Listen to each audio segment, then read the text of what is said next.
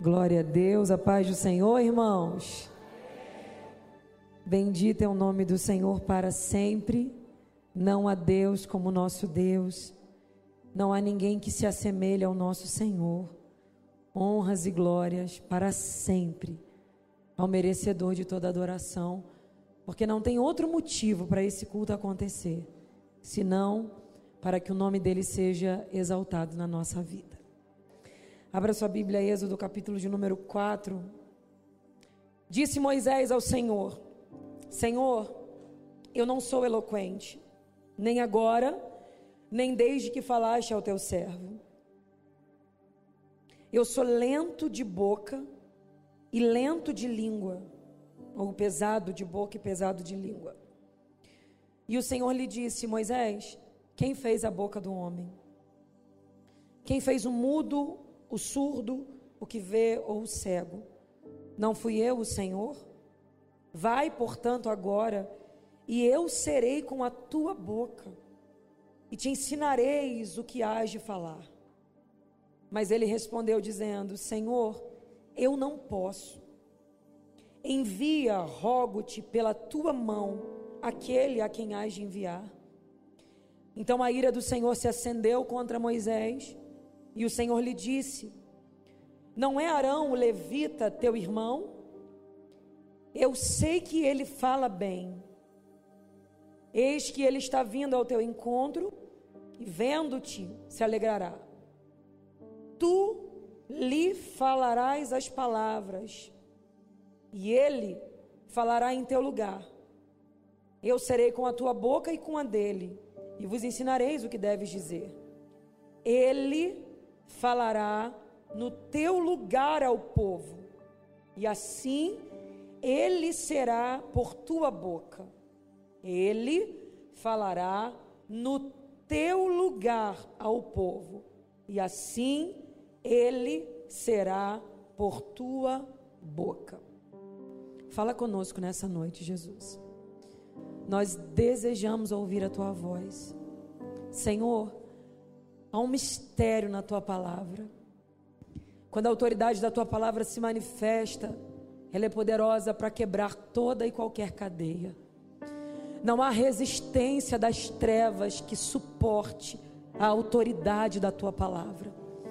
Não há decisão do inferno que suporte a autoridade da tua palavra. Quem é que pode dizer não quando o Senhor diz sim?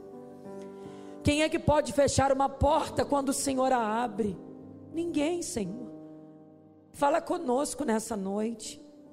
Tua voz nos acalma. Tua voz nos mostra o caminho pelo qual devemos seguir. Não tem a ver com quem está pregando, Senhor. Não tem a ver com o nome de pregador, com eloquência, nada disso. É a autoridade da tua palavra. Tua palavra é a verdade que liberta. Ela é como uma espada afiada que penetra a divisão da alma e do espírito, de juntas e de medulas e ela é apta para discernir pensamentos e intenções do coração. Senhor, tua palavra vai aonde eu não posso ir. Tua palavra vai aonde a medicina não vai, aonde o médico, o psicólogo, o amigo não chega. A tua palavra, ela é poderosa para chegar. Tua palavra, Senhor. Que a autoridade da tua palavra se manifeste hoje neste lugar. Aleluia. Ela é como martelo que esmiuça a penha.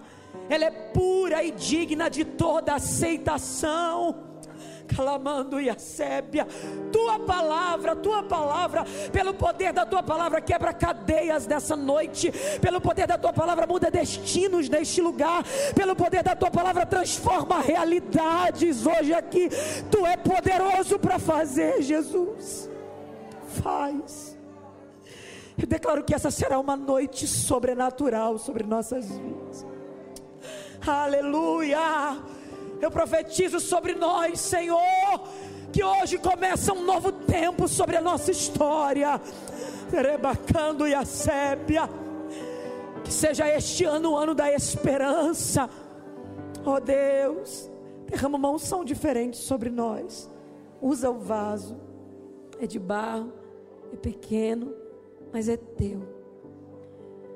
Fala com o povo, porque o povo também é teu. Fique à vontade no ambiente, a casa é tua.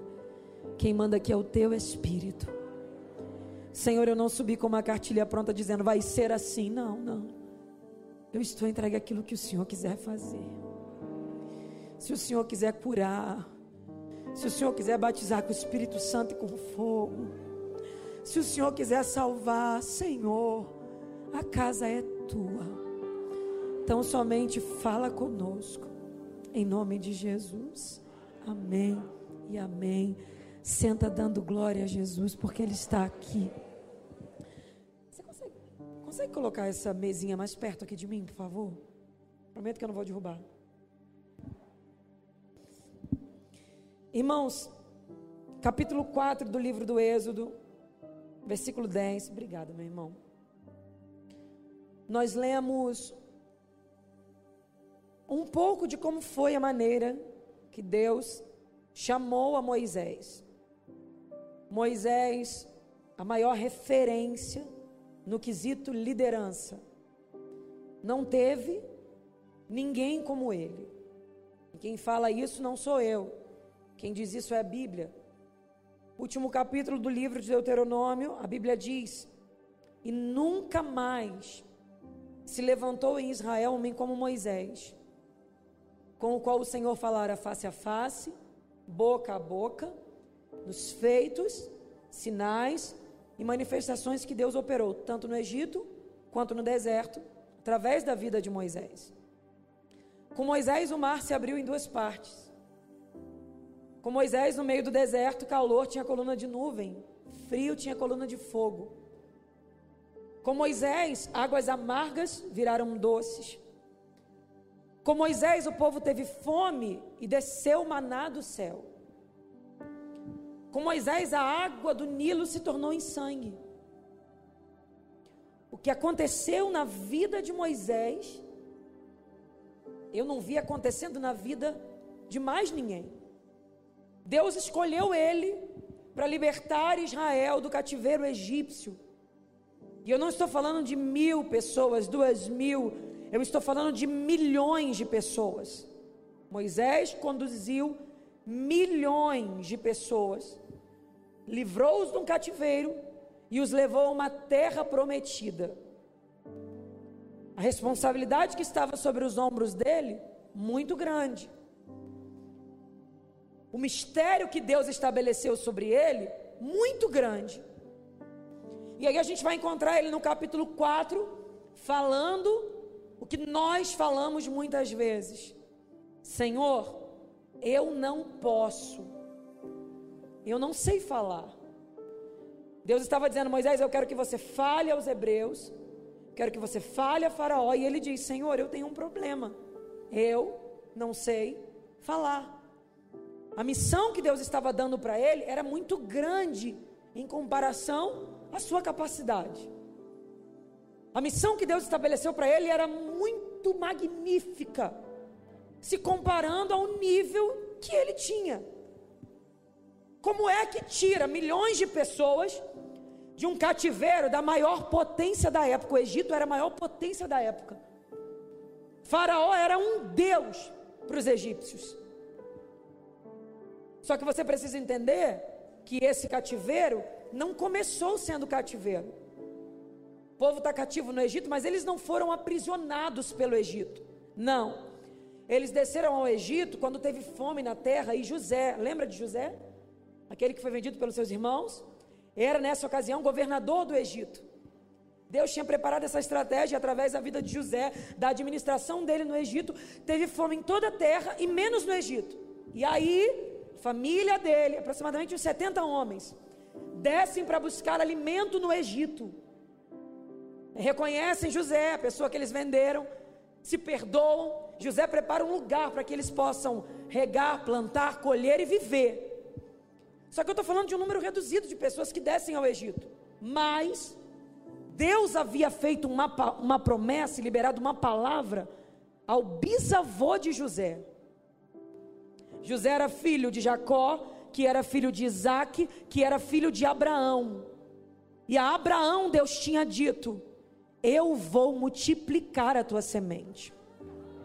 Se você puder contar as estrelas dos céus e a areia do mar, você vai conseguir contar a tua semente. Abraão, eu vou fazer você tão grande na terra, mas tão grande. A multiplicação do meu espírito, do meu poder, vai estar sobre você. A mulher dele era estéreo, Sara. Você conhece essa história? Dela nasce Isaac. De Isaac nasce Jacó e Esaú. De Jacó nasce José e os seus irmãos, que mais à frente vão se tornar as tribos de Israel. Mas agora José, governador do Egito, família dele desceu para buscar alimento. Ele prepara um lugar para eles ali. Que bom, estão vivendo bem. São bem aceitos, acolhidos. Mas passam aproximadamente uns 400 anos. Morre José. Morre o faraó da época de José. Morre a família de José. Morre o povo que conhecia a história de José se levanta um novo faraó que não sabe quem é José, muito menos quem são os hebreus. Só olha para aquele povo e vê que aquele povo cresce de um jeito diferente. Se os egípcios crescem um, os hebreus crescem dez. Se os egípcios crescem dez, os hebreus crescem cem. Que gente é essa que tem um crescimento diferenciado? Que gente é essa que vive algo que os outros não vivem? Na vida dos hebreus era tudo muito acelerado, era tudo muito exagerado, porque é assim: quem tem a mão de Deus sobre si, vive coisas exageradas. Você vive coisas numa escala que os outros não vivem. Mas deixa eu te contar uma coisa: o crescimento é acelerado? É, mas o nível de guerra também é exagerado. Você precisa entender que o nível de ataque é compatível com o nível do crescimento que Deus estabeleceu. Então eu sei que não existe isso, mas é para dar emoção. Faz uma cara de profeta, tipo do pastor Robson aqui.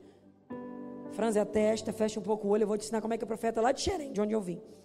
Franze a testa, fecha o olho na medida. Não olha devagar, não. Olha rápido para dar medo mesmo. Olha nos olhos dessa pessoa que está do seu lado e fale para ela: se prepare. A mão de Deus sobre a sua cabeça te proporcionará um crescimento que muitos não vivem. Fala, mas tenha maturidade para entender que você também vai passar por lutas que eles não passam. Ao invés de reclamar das lutas, entenda, elas são proporcionais ao nível do crescimento que Deus estabeleceu para a tua história. Aleluia. Que gente é essa que cresce desse jeito? Que crescimento é esse que eles têm? Eu tenho que parar o crescimento desse povo. Já sei. Eu vou multiplicar as aflições deles. E o historiador conta que era o seguinte: eles faziam tijolos para aquelas construções faraônicas, sabe? Depois de um tempo, ele começou a não fornecer nem a palha mais para que eles fizessem os tijolos. Então, os hebreus estão trabalhando, trabalhando e trabalhando e sendo maltratados. Para que eles não tenham tempo de crescer. Tempo passou, mas a estratégia é a mesma. Toda vez que o diabo quiser atrapalhar o teu crescimento, ele vai mexer no teu tempo. Ele vai querer dizer que você não tem tempo para o que de fato você deveria ter. Só que para os hebreus era uma escravidão dita, no nosso tempo é uma escravidão velada. A gente é escravo sem saber que é escravo. Ele mexe no nosso tempo sem a gente saber que Ele está mexendo. E no final do dia, ao invés de crescer para o lado que Deus queria, a gente diz: não tive tempo, não consegui, não deu tempo, é muita coisa. Deus está dizendo: cuidado, teu inimigo já discerniu onde Deus quer te levar, e por isso ele está querendo minar o teu crescimento. Mas há poder no sangue de Jesus porque toda a estratégia do inferno para atrapalhar o que Deus tem na tua vida vai ser desmascarada nessa noite. Aleluia! Glória! Como com eles era uma escravidão dita que eles não tinham opção se queriam ou não. Faraó está dizendo: vou atrapalhar o crescimento, vou afligir. Deus olha do céu e diz: ninguém coloca mão para invalidar aquilo que eu determinei. E a Bíblia diz que quanto mais ele os afligir, mais eles cresciam. Antes da aflição era um número, depois da aflição, muito mais. A aflição proporcionou a eles um crescimento que eles nem imaginavam. O faraó então entendeu, já sei, não dá para ser desse jeito. A estratégia agora vai ser essa: mata todos os meninos no Nilo. Todo garoto hebreu que você vê que nasceu pequeno, dois anos, pode liberar os soldados aí espalhados. Eu quero que todo garoto seja afogado no Nilo. O historiador Flávio José conta que dava para ouvir a metros e quilômetros de distância o grito das hebreias, porque muitas mães perderam seus filhos afogados no Nilo. Elas gritavam em desespero, dizendo: Meu filho, ah, morreu, morreu e foi um pavor no meio dos hebreus. Cenário de morte, cenário de luto, cenário de choro, cenário de desespero, e nesse meio tempo, a barriga de uma mulher aponta, está grávida. Vê se isso é hora de gerar uma criança. Alguém grita de um lado: morreu, morreu, e no ventre dela, vida. Enquanto o cenário é de morte, dentro dela tem vida. Enquanto casas são destruídas com morte, dentro da dela tem vida sendo gerada porque o nosso ventre não será ordem, ou não será regido pela direção de Faraó, nosso ventre será regido pela boca de Deus. A hora que Deus quiser, eu vou gerar. Pode ser no meio da morte, no meio do caos, no meio do fracasso, mas enquanto a mão de Deus estiver sobre a minha cabeça, quem determina o que meu ventre vai gerar é Ele.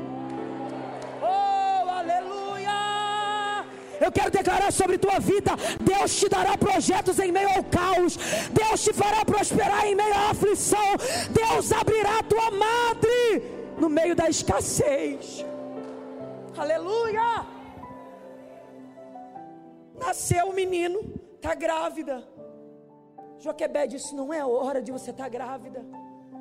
Joquebed vê se isso é momento. E a vizinha grita: Morreu meu filho. A outra grita: Morreu meu filho. E eu não sei se você sabe, mas a psicologia explica que fetos recebem informações emocionais da mãe. Como assim, Gabriela? Toda criança no ventre recebe uma informação emocional. Então, as emoções que a mãe absorve, o feto também absorve. Se a mãe tem uma gravidez muito conturbada, você pode gerar uma criança ansiosa, nervosa e etc. Então, o menino está no ventre, Cenário é morte, grito é morte, desespero. Imagina a cabeça da mãe: morte, vai morrer, vai morrer. Que horas meu filho vai morrer? Que horas meu filho vai morrer? Meu filho vai morrer, meu filho vai morrer. O que, que eu vou fazer? E alguém grita: morreu. O outro diz: morreu. O que, que eu vou fazer? Olha as informações que esse feto está recebendo no ventre. Nasce Moisés. Você vai dizer: ah, Gabriela, aí o milagre aconteceu. Está pensando que ele pode chorar como as outras crianças choram? Que nada, a mãe dele esconde ele por três meses. Se ele chora, psh,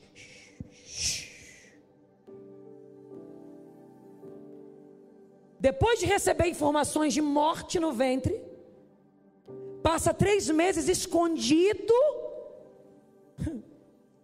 Depois de três meses não dá mais para esconder ele. O que, que faz? Pega um cesto, betuma, coloca o menino no cesto e bota nas margens do Nilo, abandonado. Não, Gabriela, você não pode falar que ele foi abandonado, porque a Bíblia diz que a irmãzinha dele estava vigiando, Miriam estava vigiando, e a mãe também estava de longe querendo saber. Pois é, eu sei que a irmã estava vigiando, mas você acha que o garoto sabe? O menino dentro do cesto, chorando, sozinho, você acha que ele sabe que tem um adulto olhando ele ali? Eu não sei por quanto tempo ele gritou dentro do cesto. Eu sei que naquele momento a informação é gritou, mas não tem socorro. Então a sensação é abandono.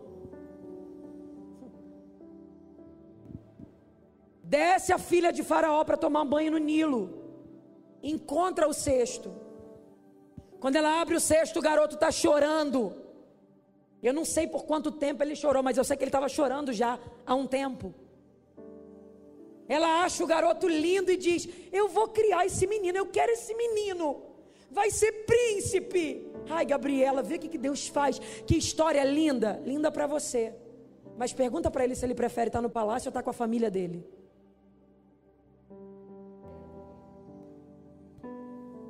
E o pior, filha de Faraó paga a mãe dele para dar de mamar a ele, até ele desmamar. Aproximadamente uns dois, três anos. Ela paga para que crie ele, até ele ficar um pouco maior. Então ele cria um vínculo com a própria mãe, para depois fazer isso, ó. Olha quantas sobrecargas emocionais Moisés está recebendo na sua história vai ser criado no Egito, como filho da filha de Faraó, príncipe. Que lindo, Gabriela. Pois é, a melhor educação, a melhor cultura, toda a comida, o melhor sapato, a melhor roupa era tudo de Moisés. Moisés era o cara. No Rio de Janeiro falaria assim: Moisés é top. Tem a melhor comida, a melhor roupa, o melhor sapato é de quem? De Moisés. Ele é príncipe. Mas pergunta para ele se ele prefere ser príncipe ou estar com o povo dele. A vida dele está sendo conduzida por um lugar que ele não imaginou, que não foi ele que desenhou, mas está tomando um rumo que ele não queria, mas ele tem que estar ali. Prova é que depois de 40 anos, ele vê um egípcio maltratando um hebreu.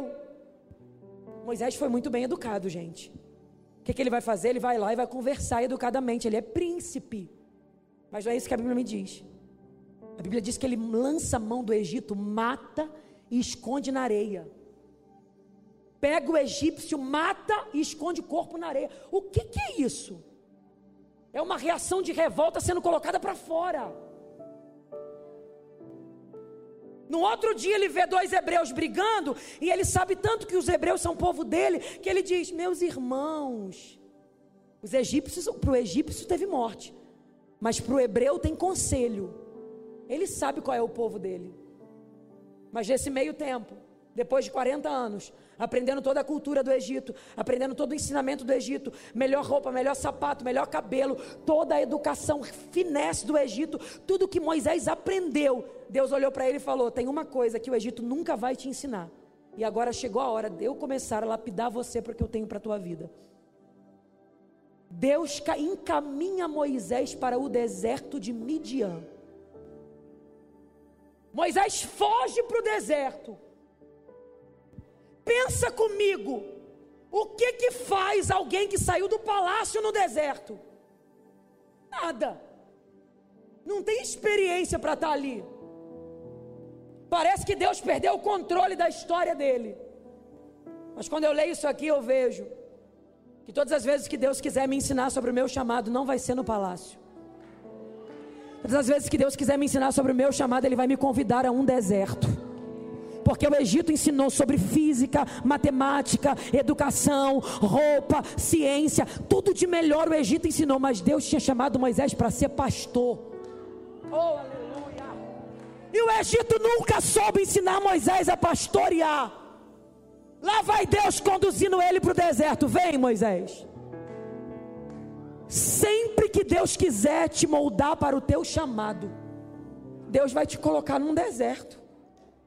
Olha para a cara dessa pessoa que está do seu lado, olha para o rosto dela, pega na mão dela e fala para ela: não tenha medo dos desertos. Elas são, eles são a escola de Deus para Deus te ensinar sobre o teu chamado. Fala para ele, fala, não vai ser nos palácios, não vai ser nos dias de sorriso, não vai ser nos momentos de alegria. Quando Deus quiser te moldar para o teu chamado, Deus vai preparar um deserto para você. Deserto. Gabriela, mas deserto é horrível de estar. É. Mas no deserto de Midian, Moisés conhece uma pessoa chamada Zípora. Quem é Zípora? vai ser a esposa dele. O que que Zípora faz? Zípora é pastora. Aleluia. Quem é o pai de Zípora? Jetro. Jetro é o que? Pastor. No meio do deserto, Deus vai nos aliançando com pessoas que nos conectam ao nosso destino. No meio do deserto, Deus tira quem está sobrando e vem acrescentando gente valiosa para o nosso meio. Deixa eu liberar uma palavra sobre tua vida. Nesse ano, Deus vai colocar alianças efetivas do teu lado. Deus vai te apresentar gente de valor, gente de caráter, gente que vai te encaminhar para o propósito, gente que vai te ensinar o que você não sabe. Oh! Aleluia! Sabe pastorear, Moisés? Não, mas eu sei. Tem ovelhas, Moisés? Não, mas o meu pai tem. Oh glória! Oh glória!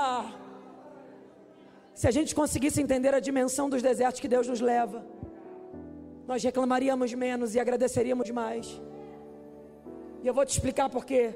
Porque lá está Moisés por 40 anos aprendendo a apacentar ovelhas. Pensa, não é uma profissão muito bem vista, não é muito bem remunerada. O camarada era príncipe e agora está aqui, ó, cuidando de ovelha que nem é dele. Moisés, que humilhação. Deus, alivia para o rapaz aí, Senhor. Sabe o que o Senhor pode fazer? Quer uma ideia, Deus? Eu vou te dar uma ideia, tá? Dá pelo menos para ele ovelhas dele, porque ele está cuidando das ovelhas do sogro, do jetro. Será que Deus não pode reduzir a humilhação, pelo menos? Dá para Moisés ovelhas dele? Pode ou não pode? Pode ou não pode? Mas por que, que não faz? Porque Deus é pedagógico. Moisés está aqui cuidando de ovelhas que não são suas, porque mais à frente ele também vai cuidar de um povo que não é seu. O que você faz aqui no deserto em pequena escala está diretamente ligado ao que Deus tem para a tua vida em grande escala. Aleluia! Senhor, então não pode ser num cenário mais bonito, tem que ser no deserto? É, Moisés, porque você vai guiar o povo pelo deserto. Então, cada dia que você vence aqui, é um risco do mapa do teu destino que Deus te ajuda a escrever você não vê, você não sabe, você não entende, você não conhece o futuro, mas cada dia que você vence essa fase de guerra que você vence, Deus está dizendo: parabéns, escreveu mais uma linha do mapa, parabéns, está cada vez mais perto do teu destino, parabéns, está cada vez mais aperfeiçoado para a obra que eu tenho na tua vida. Pelo amor de Deus, sacode essa pessoa do teu lado e fala para ela: você está cada vez mais perto do destino que Deus tem para você. Sacode ele e fala: Deus está te moldando, te lapidando, te tratando. Não é castigo, é preparo de Deus.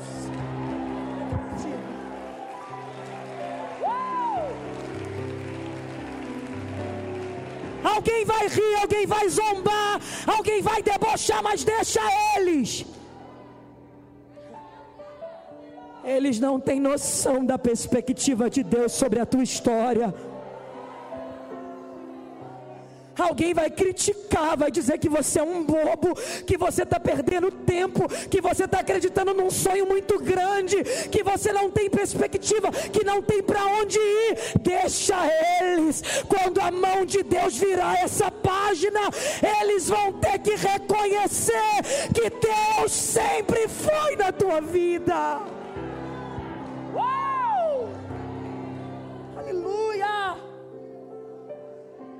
Passa o processo, vence o processo, suporta o processo, porque no deserto Deus vai tirando da gente o que está sobrando, porque tem algumas coisas que não encaixam na dimensão do que Deus quer fazer. Oh, aleluia! Não tem ninguém mais pedagógico do que Deus. Deus usa os teus fracassos, os teus acertos, tuas lágrimas, tudo como ensinamento para a tua vida. Lá está Moisés, cuidando de ovelhas. De quem são essas ovelhas, Moisés? Do meu sogro. Ai meu Deus, coitado, né? Cuida, Moisés, das ovelhas do seu sogro. Cuida, melhor alimento, melhor ensinamento, tudo. Mas na hora de decisão, sogro. Porque aqui na frente vai ser, cuida desse povo, melhor instrução, melhor alimento. Mas na hora das decisões, Deus. Aleluia. Deus está ensinando ele aqui numa pequena escala o que ele vai viver em grande escala. E alguém está me ouvindo e está dizendo, Gabriela, eu estou contando moedas. Conta e aprende a administrar. Porque quando Deus colocar a empresa na tua mão que Ele prometeu, você já vai entender. Gabriela, eu estou lidando com uma família tão complicada, você não tem noção de como é a minha casa. Aprende a lidar com eles, porque cada dia que você vence aí, é um dia que Deus te ensina a lidar com a igreja que Ele vai colocar na tua mão. Você está olhando e está dizendo, Gabriela, você não tem noção de quanto eu estou sofrendo, minha vida sentimental, meus projetos. Deus está dizendo, vence esse fracasso, porque amanhã você vai ensinar a outras pessoas a como vencer o fracasso delas. O lugar que você mais sangra hoje é a área que Deus mais vai te dar autoridade e legitimidade amanhã. Oh, glória! Para eu estar aqui falando de perspectiva de promessas de um Deus que cumpre. Um dia eu estava num lugar, num cenário, só com uma palavra e não via nada acontecendo. Quantas vezes eu entrei nas igrejas para pregar, e às vezes os pastores me levavam por amizade, no pregador do dia anterior, a igreja cheia. No dia seguinte, a igreja cheia. No meu dia, a família dele, os amigos dele só. Mas eu tinha uma palavra. Aleluia! Eu tinha uma palavra. Enquanto eu encorajava a 10, Deus me olhava já aqui, encorajando a 500. Deus me olhava encorajando a 10 mil. O que você passa agora é a escola de Deus para o teu futuro. Aleluia. Clamanduria sebicande revácia. Até que um dia Moisés decide, depois de 40 anos, que vai levar as ovelhas até atrás do Horebe, porque lá a pastagem é um pouco melhor. E lá está indo ele, aprendendo a cuidar bem do que não é seu. É, Moisés tem um propósito para isso. Está indo de repente ele percebe que tem uma sarça pegando fogo. Sarça era um arbusto seco no meio do deserto, sabe? E pela condição climática do deserto era normal pegar fogo. Entrava em combustão, queimava, acabou. Para Moisés aquilo não é nada absurdo, é normal. São 40 anos ali já, né? E ele está vendo uma sarça pegando fogo. Mas, como é normal, vou continuar a minha rota. Estou indo para o Oreb. A minha rota é essa, o Oreb. Ele está indo, ele está indo, ele está indo, e depois ele percebe que a sarça pega fogo e não queima. Bom, o normal é a sarça pegar fogo e queimar. Porque a sarça é um arbusto seco e fraco. E o fogo consome ela bem rápido. Estranho, né? Essa sarça não pega. Não, daqui a pouco vai queimar. Não pega fogo, não queima, gente. Aquela sarça era igual a todas as outras. E aquele fogo era como todos os outros. Só que ela pegava fogo e não queimava. O que chama a atenção de Moisés é isso. É que ela não se consome pelo fogo. E ele vai querer saber o que, que tem ali. E o texto me diz o que, que tinha ali. O texto diz: Deus estava no meio da sarça. A sarça tão fraca como as outras. E o mesmo fogo que destruía as outras, nessa não destrói. Por quê? Deus está no meio. Deus no meio faz com que pessoas fracas suportem a guerras insuportáveis. Deus no meio faz com que gente pequena vença gigantes imensos. Deus no meio faz com que gente que não é vença quem é. Deus no meio. O segredo da tua vida é Deus no meio. Deixa eu te contar um negócio. Tem gente que por muito menos que você está trancado num quarto e abriu mão de tudo E alguém olha para você e se pergunta: que força é essa que ela tem? De onde ele tira tanta força para permanecer? Aleluia. Quem olha para você diz: não passa de uma semana. O diabo apostou que você não passava de 2020. Você virou 2021.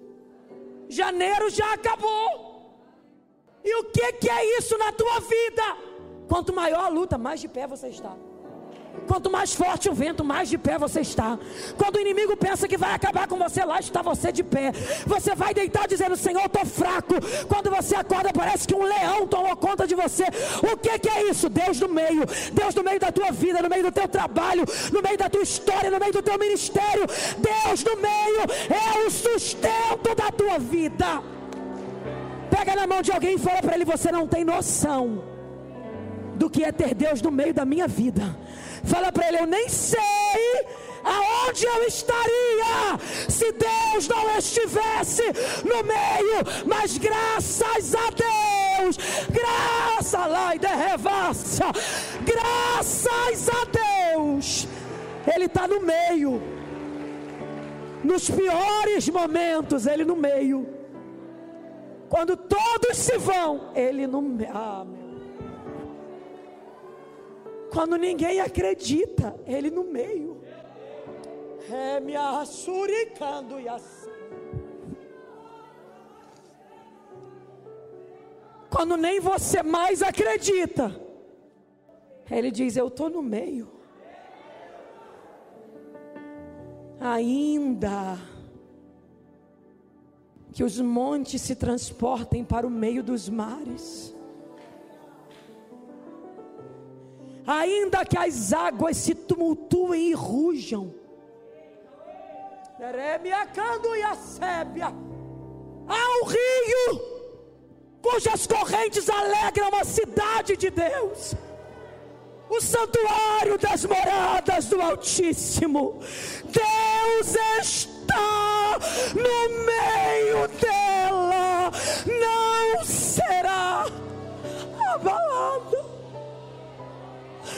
não serás abalado, teus sonhos não serão abalados, tua casa não será abalada, teu emprego não será abalado.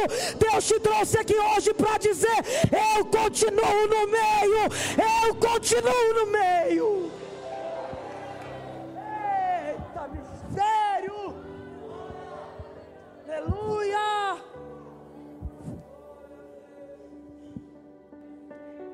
Moisés percebe que tem alguma coisa diferente. Deus estava ali, mas quieto. Moisés estava indo para a direção dele, né? O Oreb. Ele tem uma direção dele. Eu vou para o Oreb. Enquanto Moisés está indo para a direção dele, Deus está ali, mas está quieto. Porque Deus está presente não significa que ele vai se manifestar. Mas a Bíblia diz que Moisés fala: Agora vou me virar para ver esta visão. O que está acontecendo? Quando Moisés se vira, Deus grita: Moisés, Moisés. Deus só se manifestou quando Moisés se voltou para ele. Porque manifestações de Deus são reservadas a pessoas que abrem mão da sua própria rota para se submeter à rota de Deus. Oh, aleluia! Querer ver o que os outros veem é muito fácil. Querer viver o que os outros vivem é muito fácil. Mas a pergunta de Deus hoje é: tem coragem? De abrir mão da tua própria rota para se submeter e ver o que eu quero fazer na tua vida. Tem manifestações retidas esperando você. Tem milagre que Deus quer fazer na tua vida. E eu não sei qual é a rota que você vai ter que abrir mão hoje. Mas alguma coisa, para alguma coisa você vai ter que dizer tchau, para se voltar para o que Deus quer. Quando Moisés chega perto, Deus diz: Moisés, não chega aqui, tira a sandália dos teus pés, o lugar onde você está é terra santa. Moisés tira a sandália e Deus diz para ele: Sabe quem sou eu? Quem? Eu sou o Deus de Abraão, de Isaac de Jacó. E Moisés está ouvindo. Moisés, eu estou vendo a aflição do meu povo que está no Egito. Já tem 40 anos que Moisés está no deserto. O povo está no Egito sofrendo ainda, mas Deus viu. E aí Deus falou: Moisés, eu desci para libertar eles. Moisés está olhando para ele está dizendo: Que lindo. Ele fala: Eu desci, mas eu quero usar uma pessoa para isso. Quem? A pessoa que eu quero usar é você. Tá, o que, que o Senhor quer de mim? Me fala então. Moisés, eu quero que você fale aos hebreus.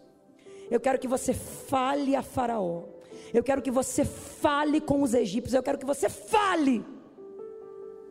Senhor, então a gente vai ter um problema. Por quê? Porque eu não sei falar.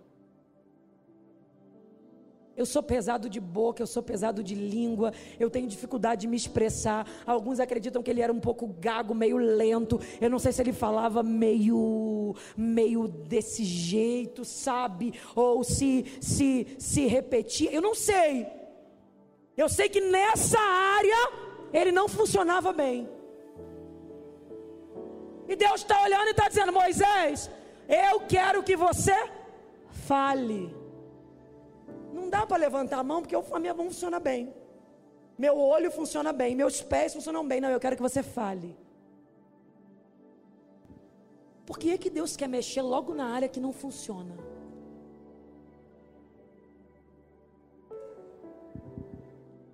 Vale eu dizer uma coisa para você aqui, Moisés já tinha 80 anos, pastor Robson.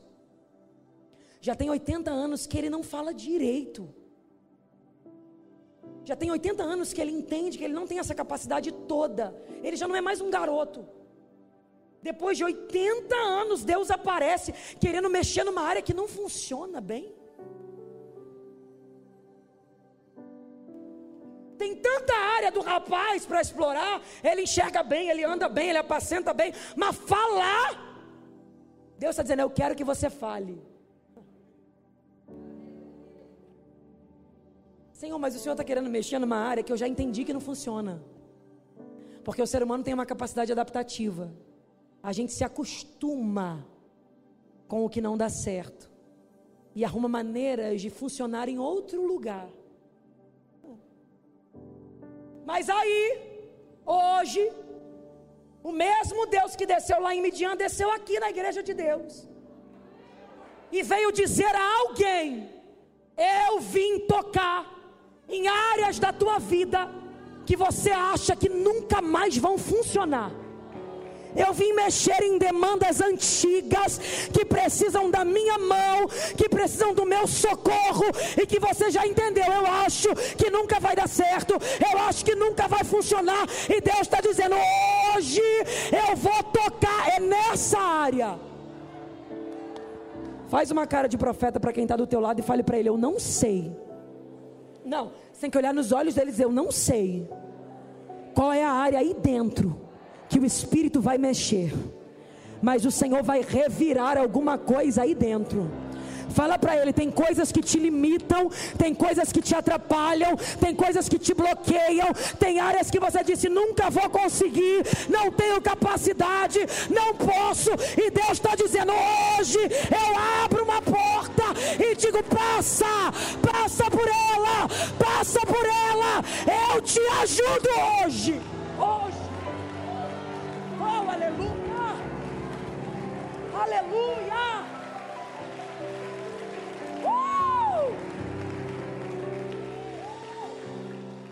Eu não sei se o que ele sente é só trauma de tudo aquilo que eu te falei, daquela infância difícil que ele viveu. Ele acha que ele não é capaz.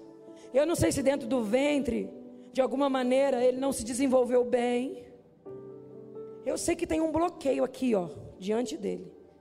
E ele está dizendo: o que o Senhor quer de mim, eu não tenho capacidade para fazer. Aí Deus faz uma pergunta para ele. E essa pergunta mexe comigo porque a pergunta de Deus é: Moisés, ele diz: Eu não sei falar, minha boca é pesada, minha língua é pesada. Olha, olha, é pesado. E Deus pergunta para ele: Quem fez a boca do homem? Ah, aleluia. O que Deus está dizendo para ele é: Moisés, essa área deficiente da tua vida, eu ainda sou teu fabricante. Quem entende de carro vai entender o que eu vou dizer agora. Você tem um carro e tem o melhor mecânico na cidade. Mas tem alguns problemas que o carro dá, que a peça, que o que você precisa, você não encontra no melhor mecânico. Você só vai encontrar aonde? Numa autorizada do fabricante. Porque ninguém conhece melhor a obra do que quem fabricou.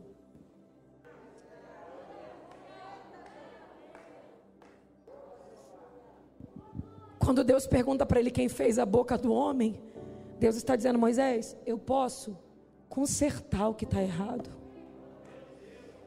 Eu sinto uma graça de Deus aqui. Porque me parece que o Espírito Santo veio resolver questões antigas. Deus veio tocar em áreas que foram mexidas desde a tua infância.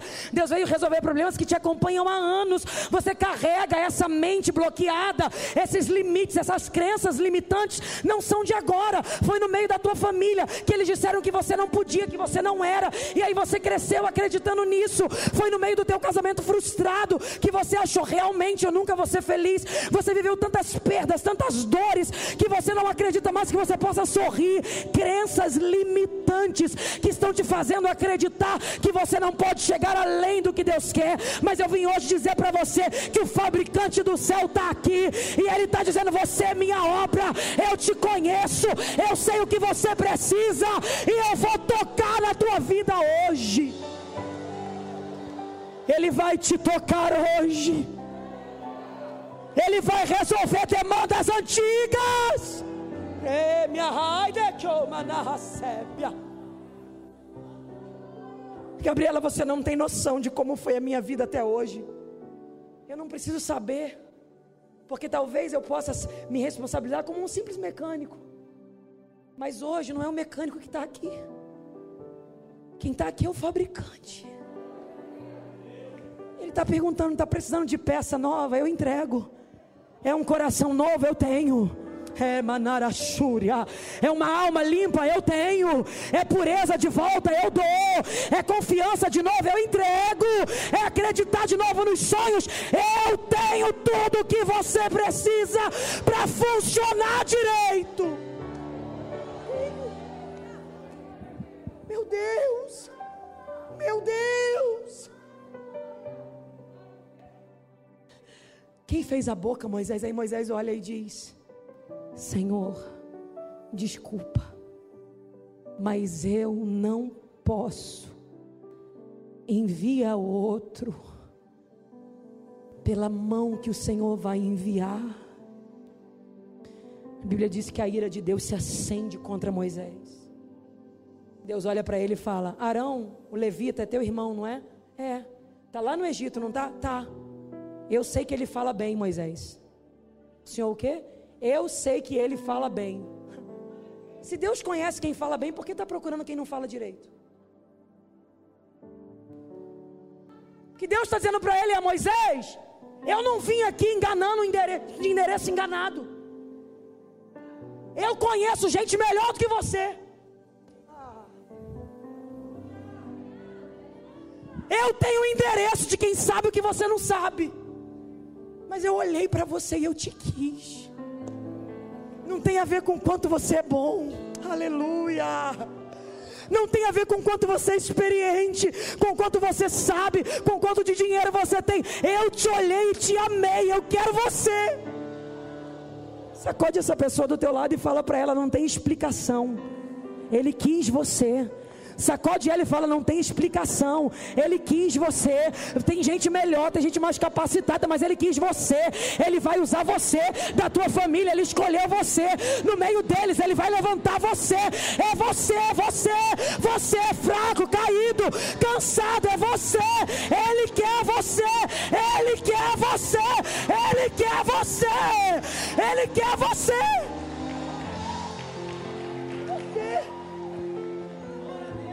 Tem melhores, tem outros, mas Ele quer você.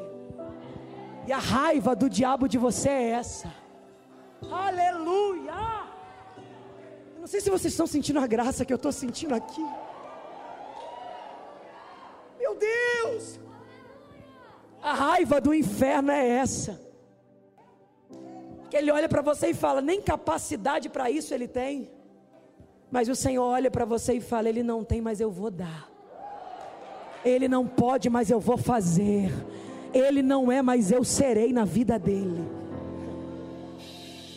Só que a ira de Deus se acende contra ele, porque Moisés duvida do que Deus pode fazer. E todas as vezes que eu coloco a minha insuficiência acima da promessa e do chamado que Deus tem na minha vida, eu provoco o fechamento de uma porta que me promoveria a ter e fazer e viver o que eu não fazia, não vivia e não podia. Então, quando Moisés diz assim, ó, eu não posso, tinha uma porta aberta diante dele, Deus estava dizendo: quem fez a boca? Passa aqui que você vai ver. Você consegue falar direito agora. Só que ele diz: eu não posso. Ele estava colocando a insuficiência dele acima do poder e do milagre que Deus queria trazer para ele. Então Deus diz para ele: Arão é teu irmão, não é? Ele vai vir te encontrar. E vamos fazer o seguinte: você vai falar para ele e ele vai falar no teu lugar ao povo. Deixa eu botar uma coisa aqui no lugar, claras, porque parece muita presunção falar qualquer falha do líder mais incrível que Israel teve. Deixa eu encaixar umas coisas aqui no lugar para que você entenda. Ninguém liderou como Moisés. Ninguém, ninguém. Ele tirou milhões de pessoas do cativeiro egípcio. Ele fez o povo inteiro passar no meio do mar. Ele fez Faraó e seus cavaleiros, cavalos, serem afogados no mar pelo que Deus tinha na vida dele. Ninguém foi como Moisés, ninguém. O ministério dele funcionou, a unção de Deus na vida dele funcionou. Deus era com ele, mar abriu, milagre aconteceu, maná desceu, coluna de fogo, coluna de nuvem. Mas ele passou uma vida inteira tendo que fazer assim, ó. Arão, fala isso, isso, isso ao povo. Aí Arão, assim diz o Senhor. Arão, Arão, agora fala isso, isso, isso ao povo. Assim diz. Arão, Arão, agora você vai dizer isso. O ministério dele funcionou. Tudo que Deus tinha com ele deu certo. Mas quando Deus desceu em Midian, Deus não estava falando para ele sobre o que aconteceria ao povo. Deus desceu ali para resolver uma demanda pessoal dele.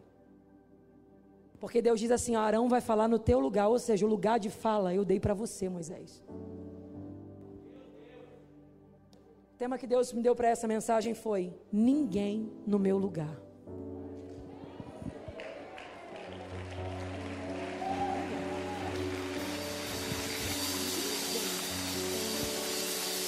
As pessoas florescerão no lugar delas, mas no lugar que Deus tem para minha vida, quem vai florescer sou eu. As áreas que eu sou debilitada, eu vou contar com o poder de Deus e não vou me limitar. Ninguém vai florescer no meu lugar. Bate no peito e diz: Ninguém no meu lugar. Eu vou florescer na história que Deus tem para mim. O ministério que Deus tem para mim é meu. Os meus ramos vão crescer. A minha raiz vai se estabelecer. Eu vou criar flores, frutos, folhas no lugar que Deus me plantou. Quem vai florescer sou eu. Pera, pera. Mas eu preciso liberar uma palavra para entregar aqui agora.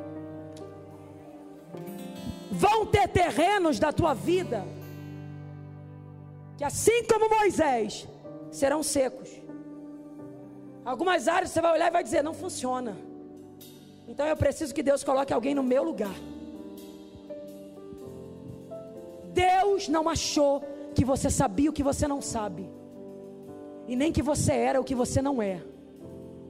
Quando Ele escolheu esse lugar e disse: Eu vou te plantar aí, Ele sabia o que você podia e o que você não podia, e Ele te sentou nesse banco para dizer: aonde a tua força não aguentar, o meu braço estará estendido para você.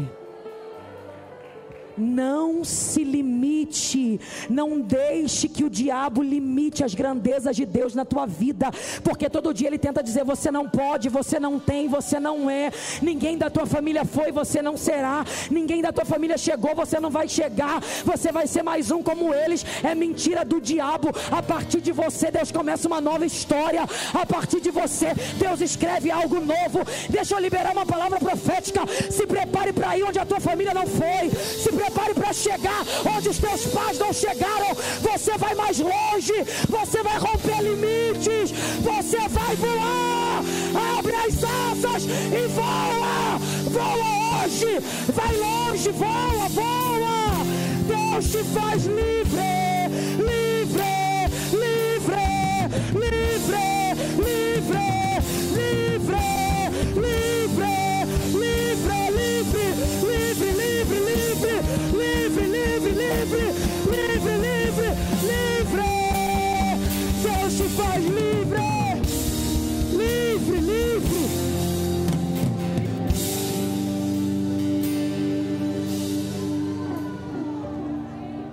Fica de pé.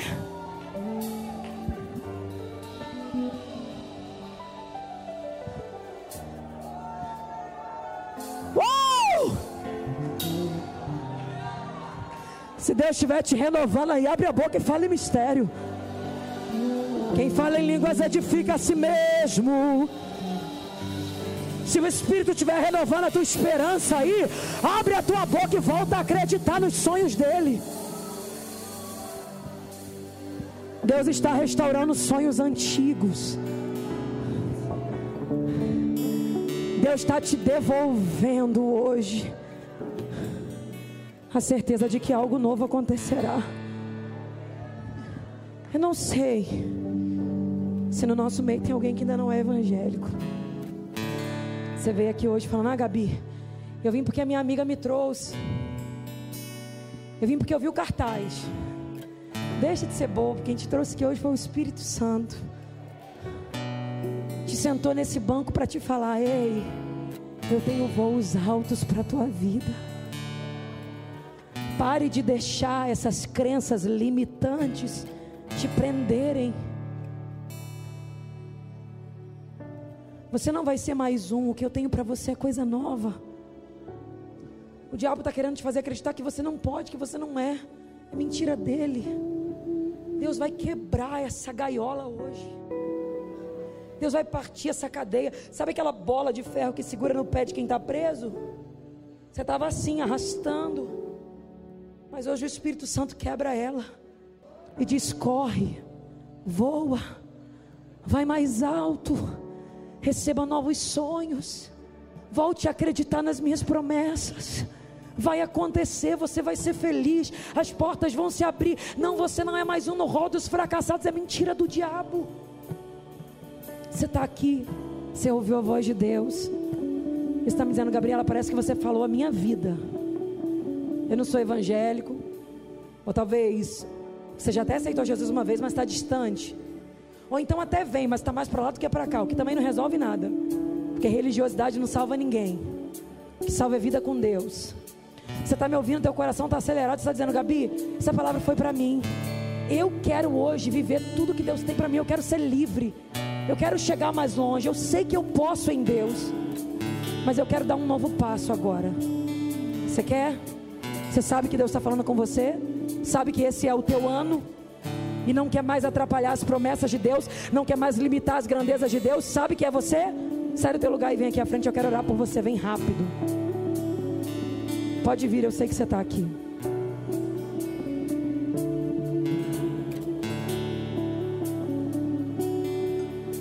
Pode vir isso. Estou te esperando. Vem rápido, pode sair do teu lugar isso, vem.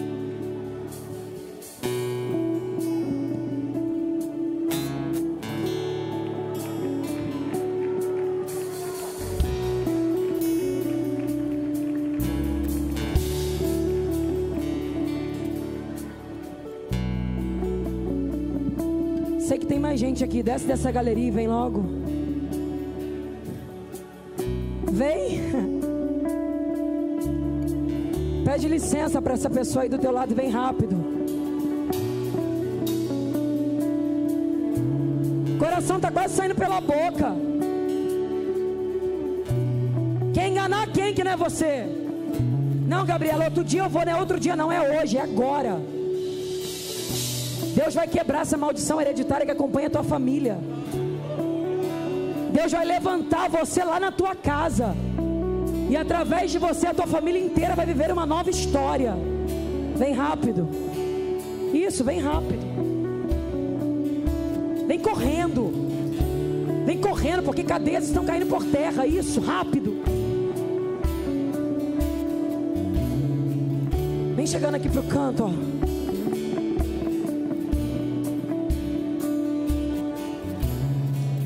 Aleluia.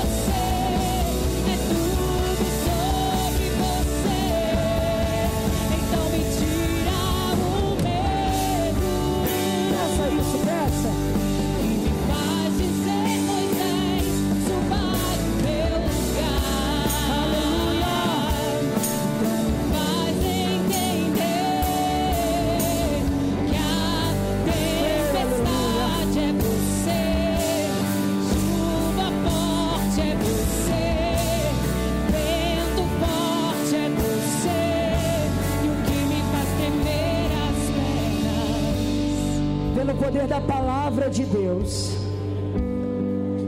Onde houver uma cadeia prendendo alguém agora, solta as pernas e os braços dessa pessoa.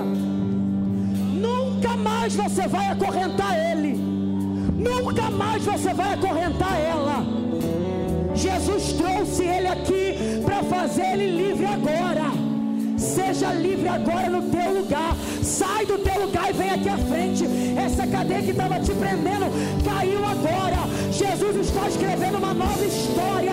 Pode vir, sai do teu lugar e vem. Tem novidade de Deus para a tua vida. Vem rápido, rápido. Toda a cadeia agora seja partida pelo poder do nome de Jesus. Isso vem.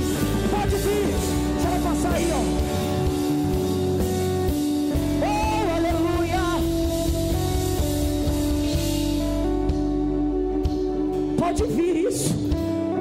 Oh glória! Oh glória!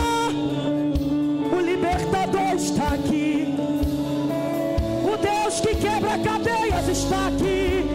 E eu quero profetizar que Ele vai entrar na tua casa hoje e vai quebrar toda a cadeia que está lá na tua casa. Deus vai salvar teu marido. Deus vai salvar teu filho.